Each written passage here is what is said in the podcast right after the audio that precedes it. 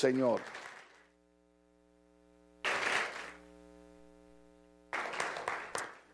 La razón por la que le refería que tuvieran en mente Lucas capítulo 9, verso 54, es porque aparece un detalle donde eh, hay una gente que se están burlando de Jesús, de los discípulos y de lo que está pasando. Entonces estos discípulos que llevan ya años con Jesucristo, que saben que todo poder y toda autoridad le había sido entregada por el Padre Jesucristo, ellos sabían que cualquier cosa que ellos pidieran en el nombre de, Jesús, sería concedido. Entonces ellos dicen, Señor, tú quieres que oremos para que caiga fuego del cielo y consuma a esos charlatanes y esos sinvergüenza que nos están criticando. Entonces Jesús respiró hondo y les dijo, ¿no saben acaso de qué espíritu yo soy? Yo no he venido para que las almas se pierdan yo he venido para que las almas se salven. Pero ¿qué es lo que yo quiero resaltar aquí? Que cuántas veces Jesucristo, en, los teólogos están de acuerdo que fue casi tres años y medio que los discípulos estuvieron con, con Cristo. En tres años y medio, ¿cuántas veces el maestro no les habrá enseñado a ellos la misma cosa? Sin embargo, Vemos unas actitudes, vemos unas acciones de unos discípulos que no debían hacer esas cosas porque ya les habían sido enseñadas que no debían haberse hecho. Entonces a veces los pastores cuando predicamos cosas en las iglesias, los hermanos dicen, ay, pero si ya eso lo ha predicado como 50 veces. Entonces lo voy a preguntar, lo voy a, perdón, lo voy a predicar 51 porque hasta que uno no vea que la gente agarre la onda, hay que seguirlo predicando. Usted dirá, pastor, pero usted no se cansa de predicar lo mismo. Mira, en mi país dicen, tanto está la gota de agua cayendo sobre la piedra hasta que un día la rompe. Y nosotros vamos a seguir predicando y vamos a seguir enseñando y un día tu espíritu va a despertar y vas a entender qué es lo que Dios quiere con cada uno de nosotros. El propósito de la predicación, de la enseñanza, no es maltratar, no es herir, no es eh, eh, humillar a nadie, sino es despertar su espíritu. Para que usted entienda que Dios no lo trajo aquí para que usted dijera, ay Señor, qué bueno estuvo el culto. No, Dios lo trajo aquí con un propósito particular. Que usted no lo entienda es otra cosa. Entonces, hemos estado hablando del libro de Efesios, donde estuvimos hablando de los dones ministeriales. ¿Cuántos se acuerdan? Entonces, hoy seguimos por 1 Corintios capítulo 12. Ahora, esto, es bien importante verlo porque del verso 27 en adelante, 1 Corintios 12, 27, dice de esta manera. ¿Cuántos están aquí? Dice, ahora bien, ustedes son el cuerpo de Cristo. Ahora, e-, ese verso nada más es para terminar la predicación. Porque lo que la gente no entiende es que la iglesia no es cualquier organización más, la iglesia no es un grupo más, la iglesia no es una organización más, la iglesia es el cuerpo de Jesucristo. Nosotros somos el cuerpo de Cristo y Cristo es la cabeza. Ahora, cuando decimos eso suena fácil, pero recuerde, lo cité ahorita, que la Biblia dice que toda autoridad en el cielo y en la tierra le han sido dadas por el Padre Jesucristo. Si Cristo tiene toda autoridad en el cielo y en la tierra, entonces, si Él es la cabeza y nosotros somos el cuerpo, usted y yo hoy podemos decir, toda autoridad en el cielo y en la tierra por el Padre me han sido entregada a mí. O sea que puede haber luchas, puede haber batallas, puede haber enfermedades, puede haber contrariedades, pero tú puedes decir en el nombre del Señor Jesús, aunque yo cruce por las aguas, las aguas no me ahogarán. Cuando yo pase por el fuego, la llama no arderá en mí, porque toda potestad me ha sido dada por el Padre. Es importante entender esos conceptos. Porque los cristianos tienen una ideología muy, muy rara y casi iba a decir barata. Porque tenemos problemas, tenemos luchas, tenemos enfermedades y creemos que Dios dejó de ser Dios. No, No importa cuántos problemas ni cuántas luchas tengamos, Dios sigue siendo Dios creador de los cielos y de la tierra. Lo que pasa en nuestra vida no cambia a Dios.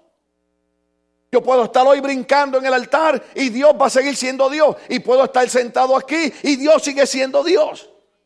Y le tengo noticia. Y aunque usted tenga el triti, y aunque usted tenga cáncer, y aunque usted tenga problemas, usted sigue siendo miembro del cuerpo de Jesucristo, que toda autoridad en el cielo y la tierra le fueron entregadas. Es importante entender eso, porque una de las cosas que el enemigo no quiere que nosotros entendamos es quiénes nosotros somos en Cristo. Por eso usted ve montones de cristianos que cualquier problemita los tira patas arriba. ¿Por qué? Porque no entienden que dice, ustedes, dígale que está al lado, ese eres tú. Porque dice, ustedes son el cuerpo de Cristo y cada uno es miembro en particular de ese cuerpo. Entonces, ¿cuál es el problema aquí? ¿Cuántos cuánto tienen manos? Déjenme ver cuántos tienen manos. ¿Cuántos tienen dedos en las manos? Muévalo. Aleluya. Ahora haga así. ¿Dónde está ese? ¿Eh? Están alabando a Dios los hermanos. Aleluya, porque así se alaba a Dios cuando usted no puede hablar ni puede oír. Los sordomudos alaban a Dios así. Así que si usted no quiere decir gloria a Dios, aleluya, haga así. Ahora denle un aplauso a Dios que estamos alabando al Señor. Lo sorprendente de esto es que usted levantó las manos, ¿sí? movió los dedos, entonces no se dio cuenta que usted tiene diferentes miembros en el cuerpo. Y que cada miembro de nuestro cuerpo ejerce una función. Sorprendente. Usted no puede hacer, ¿cuántos son derechos aquí? ¿Cuántos son izquierdos, zurdos? Usted se ha dado cuenta que hay problemas, que hay problemas para yo no sé cómo fue que René hizo la cuestión esa ahí de los dedos los otros días. Solo la gente sabia puede hacer eso. Pero hay unos dedos que usted no puede separar. Yo no sé la cosa esa, de esa. Yo, yo, mire, yo, a mí lo único que me enseñaron en mi país fue, esta es la iglesia y estos son los hermanos alabando a Dios dentro de la iglesia. Pero, pero, pero es verdad, hay cosas que puede hacer una parte de nuestro cuerpo que otro no la puede hacer. ¿Cuántos entienden eso? Por ejemplo, no importa cuán inteligente, ni cuán grande sea, ni qué apellido usted tenga, usted no puede oír con la nariz.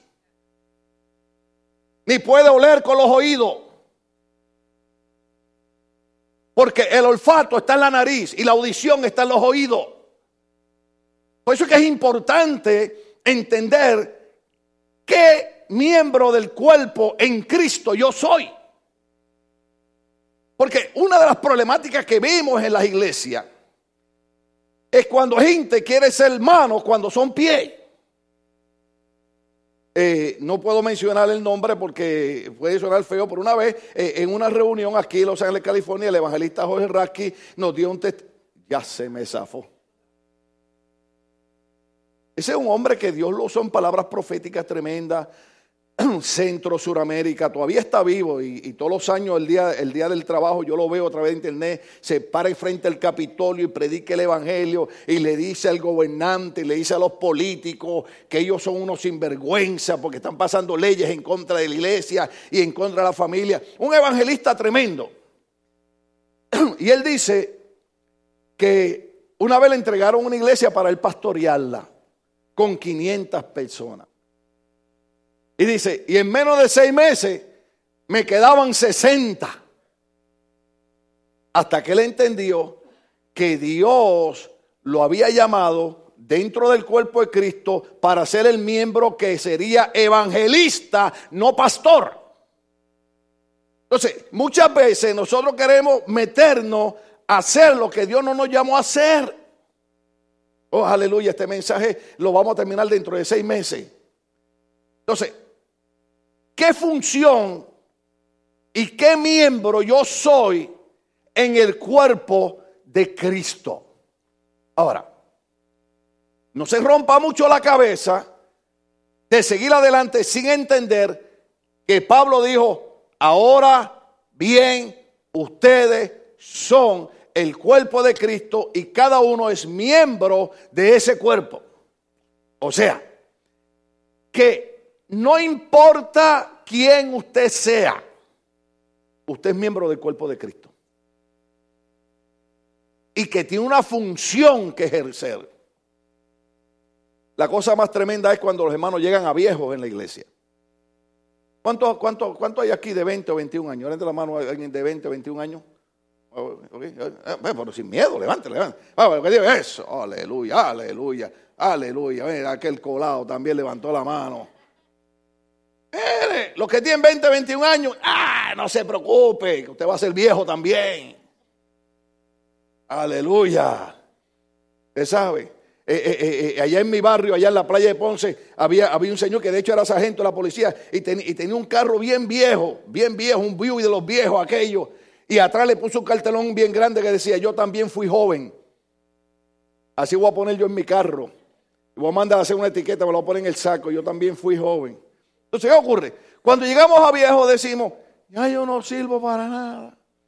Pastor, pero ¿qué voy a hacer en la iglesia? Yo no sé predicar yo no sé cantar, no puedo ni limpiar la iglesia porque no voy.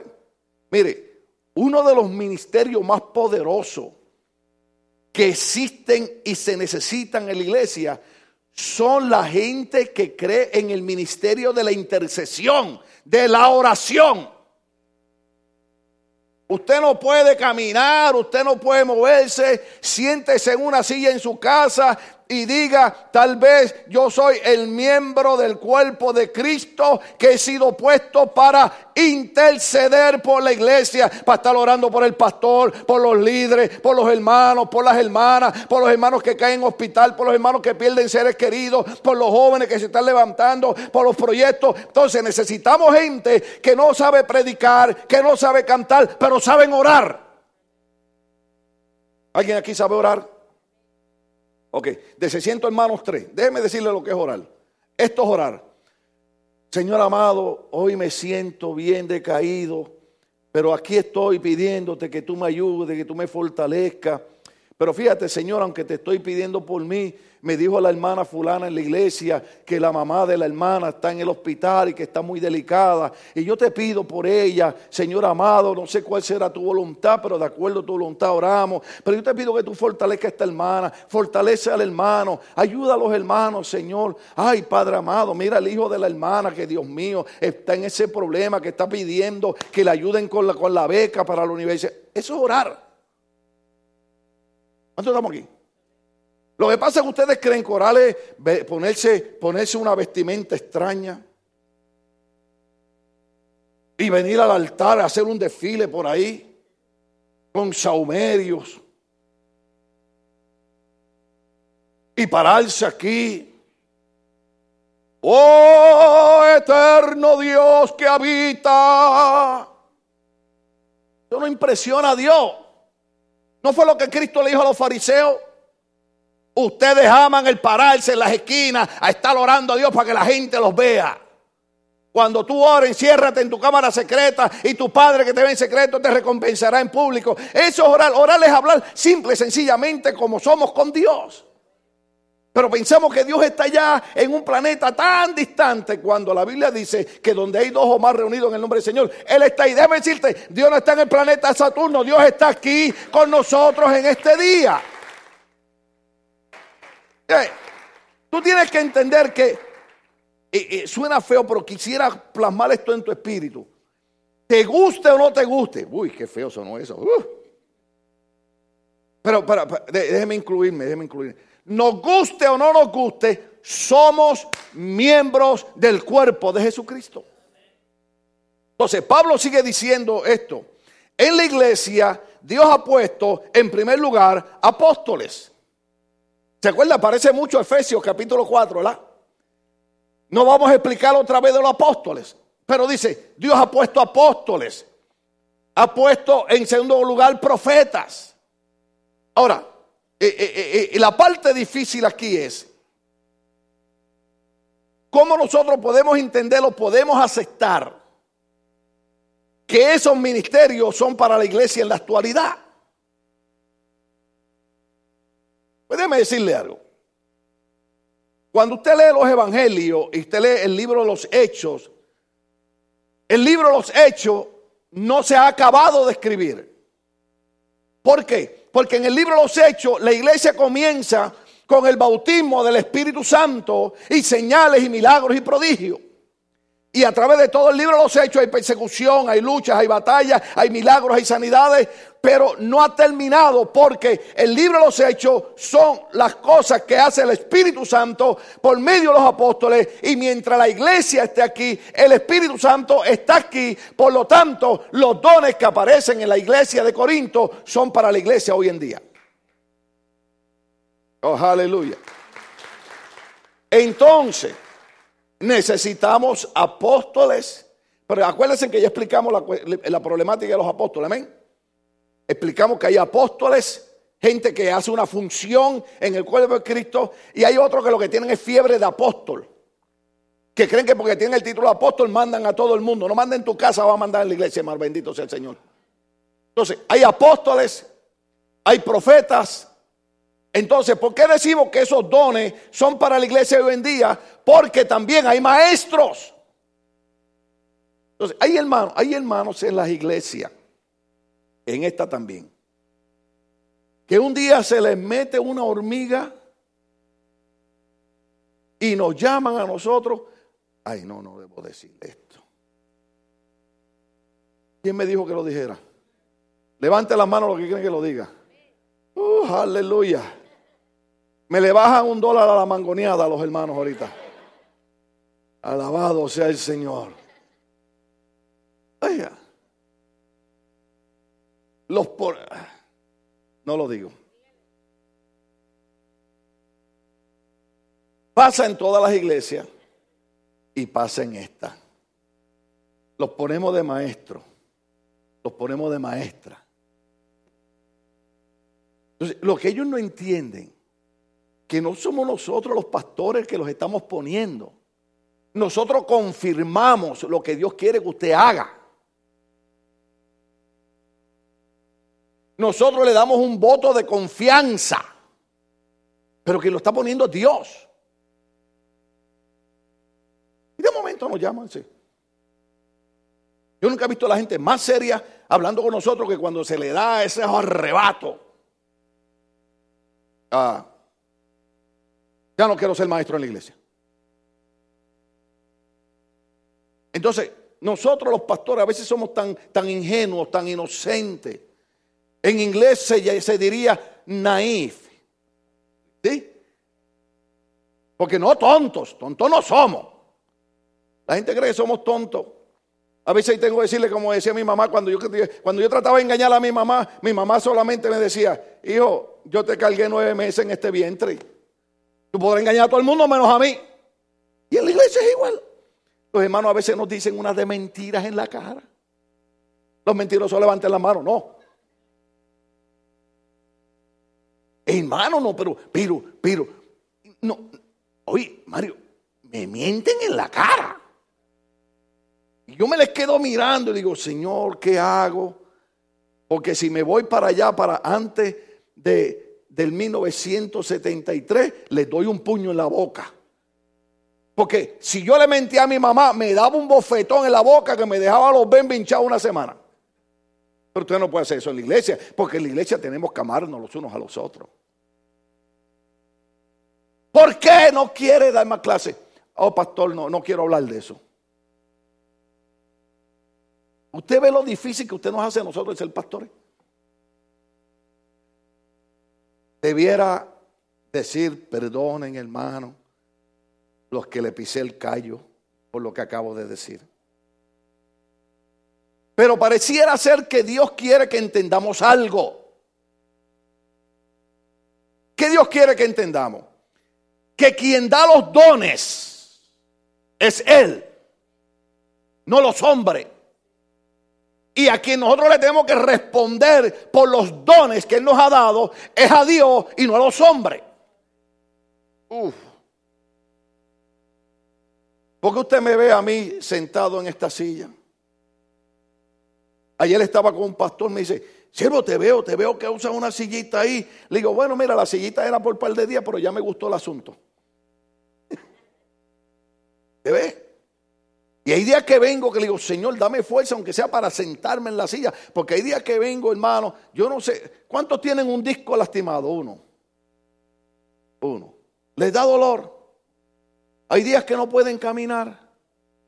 Pues yo tengo cuatro discos rotos, dos en la espalda y dos en el cuello. Los doctores me dicen, ¿cómo es que tú caminas? ¿Cómo es que tú no estás tomando narcóticos para el dolor?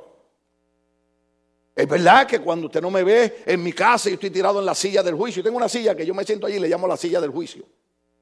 Estoy allí, se me inflaman los discos, no puedo caminar, estoy agotado. Ay, Señor, dame fuerza. Todo lo puedo en Cristo, me fortalece. Y yo me la fortalece mi vida. Pero vengo aquí y me siento porque Dios, dice mi esposa, ella lo dice, es verdad. Yo lo dije en puertorriqueño, es verdad. Dice, Dios te ha dado un don y es de enseñar la palabra. Entonces, aunque yo tenga cuatro discos rotos, eso no quiere decir que Dios me quitó el don de enseñar. ¿Usted sabía eso? Todavía lo tengo. Oh, aleluya. Déjame decirte algo un poquito más peligroso que viene, viene en el libro de Romano más adelante, pero te lo, voy, te lo voy a dar de gratis. La Biblia dice, el llamamiento de Dios que es santo y los dones son irrevocables. La palabra irrevocable significa que una vez te dieron algo, no te lo quitan. Cuando Dios te da un don, Dios no te lo quita. Que tú no lo uses es otra cosa, pero Dios no te lo quita. Yo puedo dejar de predicar, yo puedo dejar de enseñar, pero no quiere decir que Dios me haya quitado el don.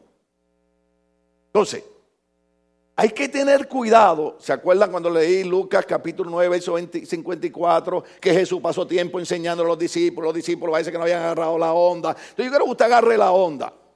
Lo que es importante entender que es que Dios nos ha dado dones a cada uno de nosotros. Entonces, yo tengo que medir los arrebatos que me dan. Ay, a mí me han dado arrebatos con el Señor. ¿A cuánto le han dado arrebato alguna vez? No, no, no, a mí, me han, a dado arrebato, hermano. A mí me han dado arrebato. Que cuando yo miro así la gente en la iglesia y luego cuando me acuerdo de ellos, digo, hasta en inglés se lo digo al Señor, that's it, no more. ¿Y? Mire, hace un par de semanas yo le dije a mi esposa, se acabó el asunto. Voy a hablar con los hermanos, pueden hacer esto. Cerramos la iglesia, rentamos la propiedad a otra iglesia, o que ellos pongan a otro pastor y les rento a ellos la iglesia por 5 mil dólares mensuales. No les gustó. Y mi esposa, que ya me conoce, dice, ya salió este con las locuras boricuas esas que le dan cuando, cuando no come piragua, le dan esos arrebatos. Usted no sabe lo que son piraguas, son raspados. Y ella dice, ahorita, ahorita le pasa el arrebato ese. Después al rato estoy yo así sentado en la silla de la misericordia, porque eh, eh, hay días que es la silla del juicio y otras veces la silla de la misericordia. Cuando la silla de la misericordia, Padre, en el nombre de Jesús, yo te pido perdón por esas estupideces que yo dije. Pues, ¿cuántos han dicho estupideces alguna vez? Sí, porque, o sea, esa palabra no es mala. Pasa, a veces decimos cosas que cuando usted las analiza, usted dice, pero ¿qué fue lo que yo dije? Por eso es que hay que tener cuidado cuando hablamos. Porque hay palabras que duelen más que una bofetada en la cara. Por eso, los esposos, cuando vaya a hablarle a la esposa, si no le va a hablar lindo,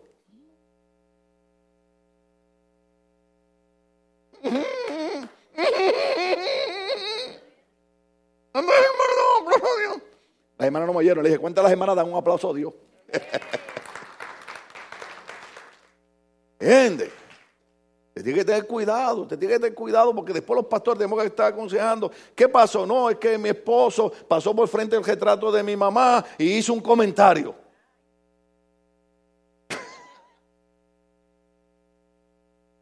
Sí. Sí, sí, sí, no hay que tener, cuidado. Los hombres tienen que tener cuidado cuando usted bromea con su suegra. Porque usted tiene una buena esposa por su suegra. ¿Ve? No sea como el hombre aquel que vio la, que vio la suegra barriendo y, y el hombre va sobre el lado y le dijo, suegra, ¿qué pasa? ¿No le enciende?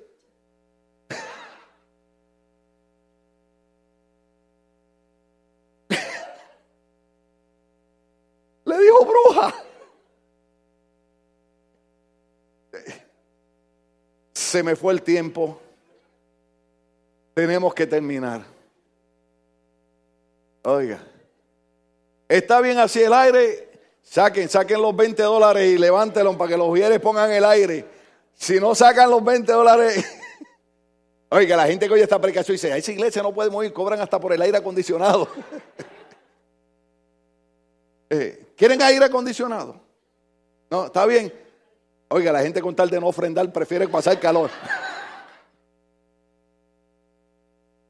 Entonces, ¿qué es lo importante? Que nosotros tenemos que entender que el don quien nos lo da es Dios. Que los pastores lo que hacemos es confirmarle, darle la oportunidad. Y el día que usted no lo quiera usar, nosotros no lo vamos a obligar. Oh, esa es la cosa más linda de Ministerio Logo. Nosotros nunca, en 26 años de pastor aquí, nunca obligamos a nadie a hacer nada.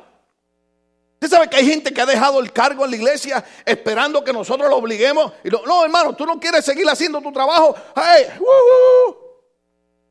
Hubo un profeta llamado Elías que cayó en una depresión bien fea. Los profetas también se deprimen. Y los pastores, y los maestros, y los evangelistas. Oiga, y aquel hombre dijo, yo no puedo más con esto porque esa mujer Jezabel, esa mujer es tremenda. Oye, porque hay mujeres tremendas también. Ninguno de los hombres atrevió a decir amén. Ya aprendieron el secreto. Y el Señor dijo, tranquilo Elías, tranquilo. No quieres seguir siendo profeta. Vete allá abajo, hay una finquita, que hay un hombre trabajando, se llama Eliseo, vete y úngelo y él va a ser profeta en lugar tuyo. ¿Sabe lo que quiere decir eso, hermano? Que el día que yo no quiera ser pastor, Dios pone a otro. El día que tú no quieras ser maestro, Dios pone a otro. El día que tú no quieras ayudar, Dios trae a otro y va a ayudar. Pero la obra de Dios va a seguir para adelante siempre. Oh, aleluya. Qué feo está este tema. ¿Cómo salgo de aquí? ¿Me ve? Cuando son los temas difíciles, predica usted, pastor. Cuando son los temas lindos, may I have the opportunity. Wow. Yo por eso a veces me gusta poner los otros hermanos y escucharlos, porque cuando yo los escucho a los hermanos predicando, digo, Señor, enséñame a mí a predicar así. Porque mira cómo me bendijo ese mensaje, hermano. Pero cuando me toca a mí, entonces tengo que decir cosas que la gente, dijo una hermana de Tijuana, México, que miran a uno con ojos de pistola. ¿Sabes lo que son? Mirar a uno con ojos de pistola. Y no parece acá al frente. Hay, hay hermanos que cuando yo predico me, miran así. Aleluya. Amén. Siga. Siga, pastor. Hay otros que me miran. Y con los ojos como, ¿cuándo va a parar? ¿Cuándo? Ya.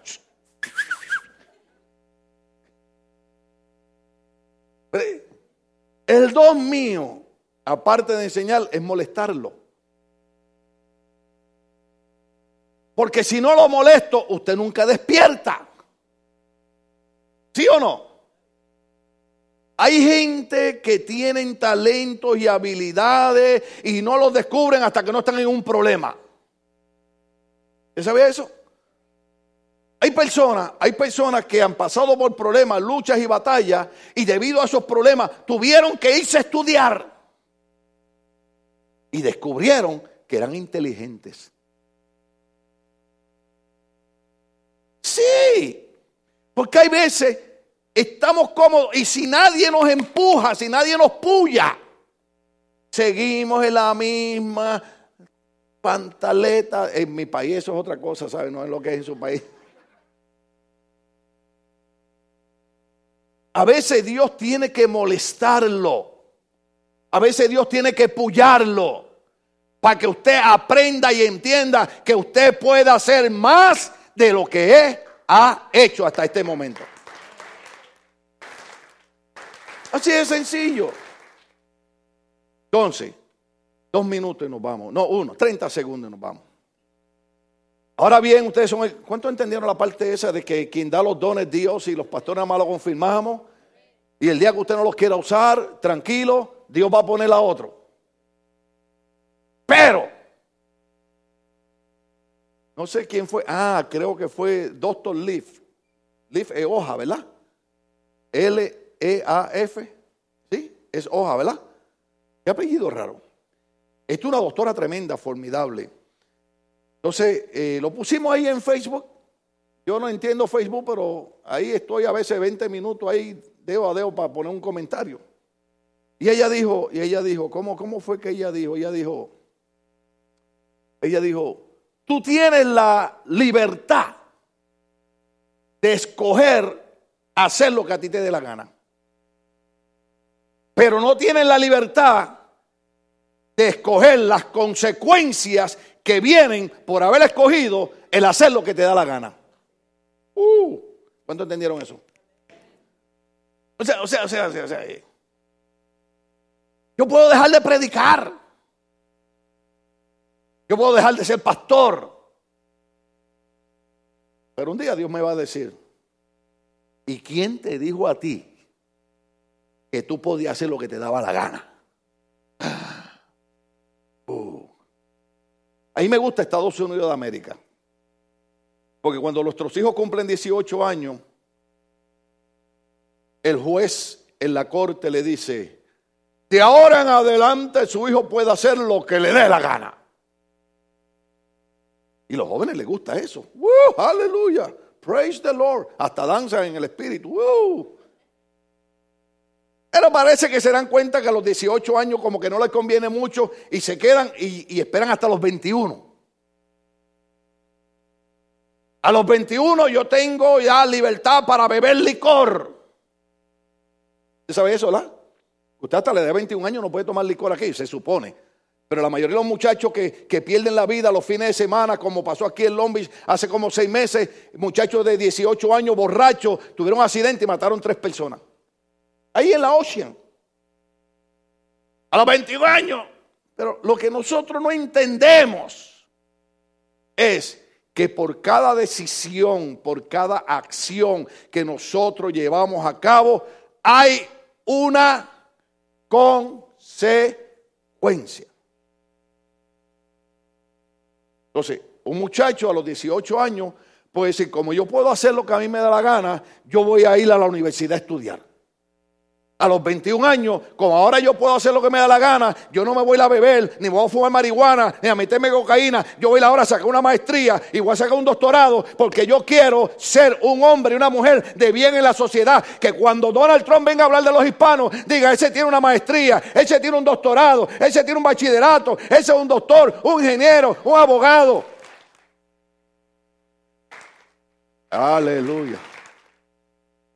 Ahora nadie llama a Donald Trump para decir que yo lo mencioné. Salen las noticias cada rato. Y, uno se ríe de, cosas, ¿verdad? Que dice, que dice la gente. Pero déjame decirte algo, déjame decirte algo. De la única manera que yo le puedo callar la boca a los Donald Trump de Estados Unidos es que cuando ellos miren a los hispanos, no vean al alcohólico tirado en una esquina, no vean al hispano vendiendo droga en la otra esquina. No vean al hispano robando en aquellas casas. De la única manera que le podemos callar la boca a esta gente es que vean que nosotros cruzamos la frontera, llegamos aquí, hablamos inglés con acento, pero lo hablamos. Y ellos no hablan español. Aleluya. ¿Ah? Los otros días el presidente Barack Obama le estaba poniendo una medalla a una señora ya mayor que cuando niña recibió discriminación aquí en Westminster, aquí en Orange County. Hija de un matrimonio de un mexicano y una puertorriqueña.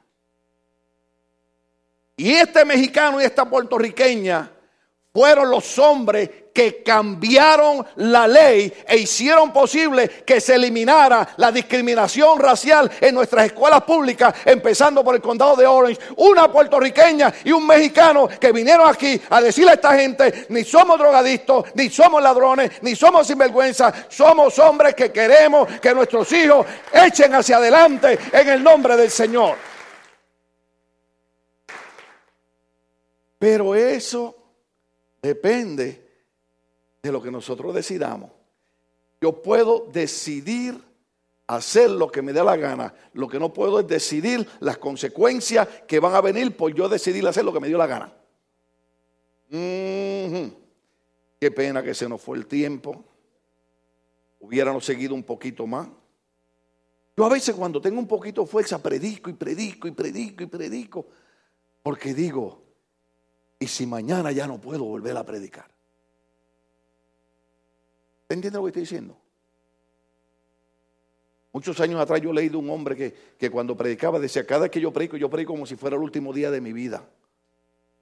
Ahora entiendo que tenía razón.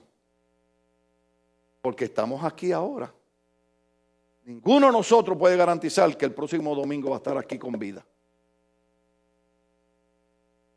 Yo con todas mis situaciones, le digo al Señor, dame un par de años de vida, porque hay algunos hermanos de la iglesia que todavía necesitan que lo siga apoyando. Pero yo no puedo garantizar que yo voy a estar aquí el domingo que viene. Entonces hay que aprovechar, hay que predicar, hay que enseñar la palabra. Cuando usted esté aquí, abra sus oídos, ponga su mente, su corazón, su alma aquí en el mensaje. Señor, yo quiero oír eso, yo quiero oír eso, yo quiero oír eso. ¿Por qué?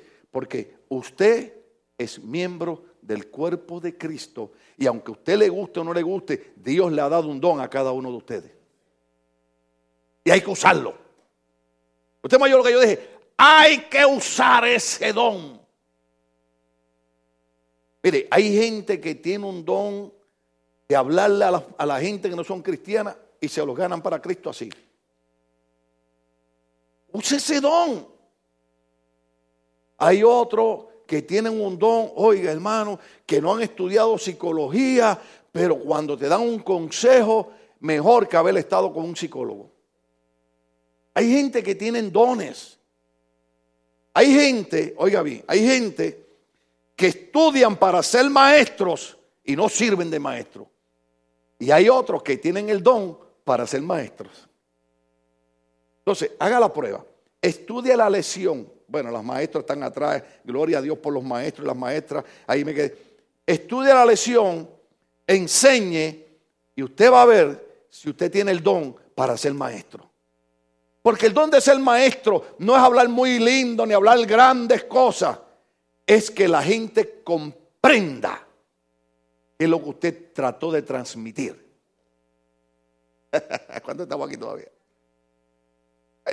Yo, puedo pararme aquí y, ponerme así bien ministro, usted sabe, eh, no decir nada que ustedes se rían. Déjame decirle algo, yo no digo cosas para que usted se ría. Yo simple sencillamente soy así, hermano, a veces me salen cosas. Usted tiene que perdonar que yo sea así medio loquito. Pero así Dios me quiere. ¿Cuántos me quieren, aunque sea me? De 680 hermanos. ya. Yo no estoy preocupado por sentarme aquí, amados hermanos, en este día estaremos hablando bajo el tema el ojo perdido. A ver, la idea mía cuando yo predico es que aunque usted se ría, usted salga de aquí diciendo, no hay cosa más seria que lo que predicó el pastor hoy. ¿Cuántos entienden eso? O sea, que aunque usted se haya reído, usted va a salir de aquí hoy entendiendo algo. Yo soy miembro del cuerpo de Cristo Y a cada miembro en ese cuerpo se le ha dado un trabajo, se le ha dado un talento, se le ha dado un don. Y yo quiero usarlo. Si estamos con vida, el otro domingo de arriba seguimos bajo este tema. ¿Cuántos Dios le ministró hoy? Damos el aplauso al Señor, estamos de pie, queridos hermanos. Aleluya.